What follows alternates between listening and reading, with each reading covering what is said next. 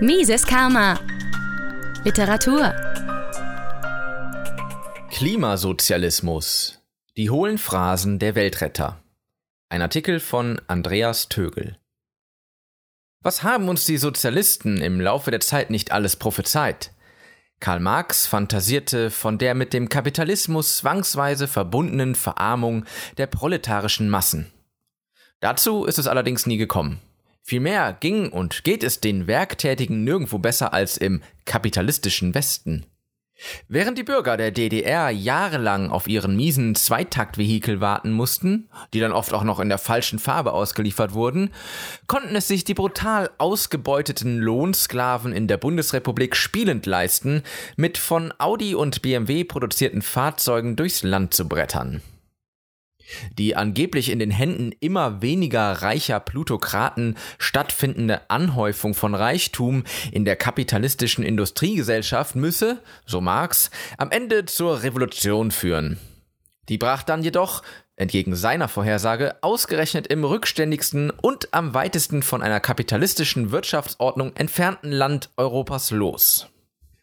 Die Nationalsozialisten träumten vom germanischen Vollversorgungsstaat, in dem alle Volksgenossen wie Rädchen in einem Getriebe zu funktionieren hatten, und dem Vierjahresplan der voranschreitenden braunen Sozialrevolutionäre bedingungslos folgen sollten. Auch dieses kollektivistische Experiment hat bekanntlich nicht geklappt.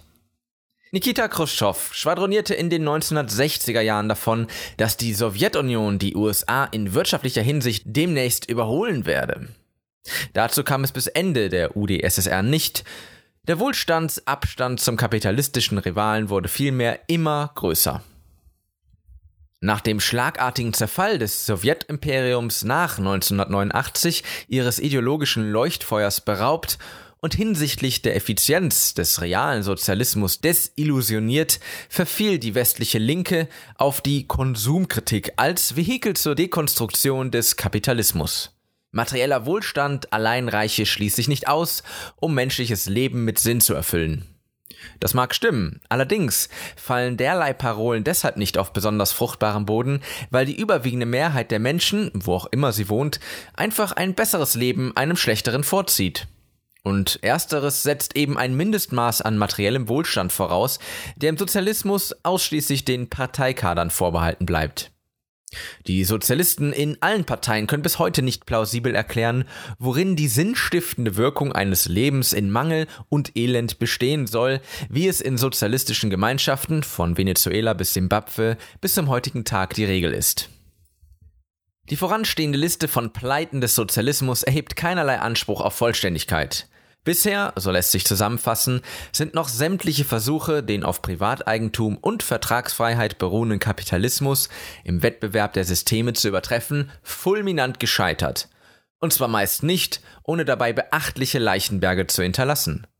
Den Menschen einzureden, Reichtum sei ein Übel, kollektive Armut dagegen ein erstrebenswertes Ideal, ist bisher weder der katholischen Kirche noch den Roten gelungen. Jetzt allerdings meinen die rot-grünen Kollektivisten und ihre medialen Verstärker den Stein der Weisen gefunden zu haben. Mit der zeitgeistigen Klimareligion glauben sie sich im Besitz des so lange erfolglos gesuchten Instruments, um den Kapitalismus doch noch zu überwinden. Die von Funk, Fernsehen und Presse gehypten Klimahysteriker, mittlerweile gibt es keine Kultur-, Sport- oder Kochsendung mehr, in der nicht von der dreuenden Klimaapokalypse gewarnt wird, machen aus ihrem Herzen keine Mördergrube und erklären der Marktwirtschaft ganz offen den Krieg. Konfiskatorische Steuern und rigorose Staatsregulative sollen das Heil bringen. Da es für an rationalen Argumenten mangelt, wird auf Emotionen, auf das Erzeugen kollektiver Panik gesetzt. Niemand sollte sich durch die hohlen Phrasen täuschen lassen, die zwecks Weltrettung getrommelt werden. Keinem der selbsternannten Hohepriester oder Hohepriesterinnen der Klimareligion geht es um die Rettung des Klimas. Es geht allein um Macht und Geld. Der Ablasshandel mittels ruinöser CO2-Steuern wird nur der Anfang sein. Ehe wir allesamt, stark dezimiert, frierend in feuchten Höhlen hocken, wird ihr Furor nicht nachlassen. Worauf nicht vergessen werden darf, der Begriff Klima steht definitionsgemäß für einen 30-jährigen regionalen Wetterdurchschnitt. Ein Weltklima gibt es nicht. Auch kann man einen Durchschnittswert nicht retten. Wovor auch? Vor einer seit Millionen von Jahren mit oder ohne Menschen und mit oder ohne CO2 stattfindenden Temperaturveränderung? Welch eine Hybris. Und in welchen Stein gemeißelt steht, dass das Klima vor Anbruch der industriellen Revolution optimal war und jede Abweichung davon schlecht ist?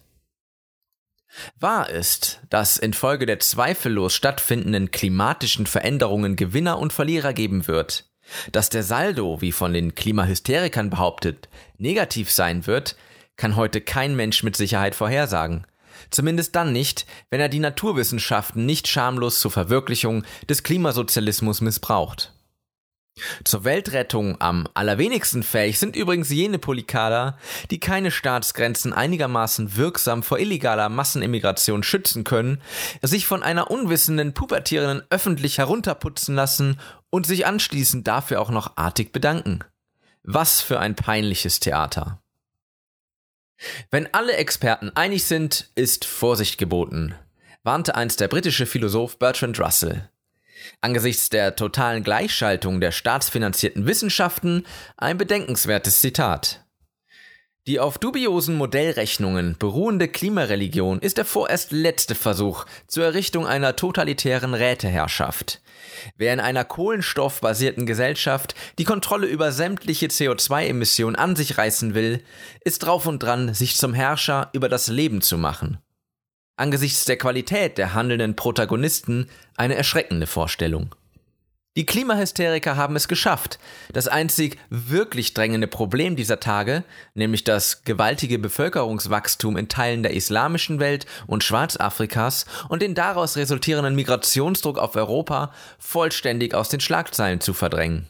Alles blickt gebannt auf eine erfundene Gefahr, die in hundert und mehr Jahren die Menschheit angeblich in eine Katastrophe stürzen wird. Dass es die, zumindest in Form einer westlichen Zivilisation, schon in weniger als 50 Jahren nicht mehr geben wird, kümmert indes niemanden.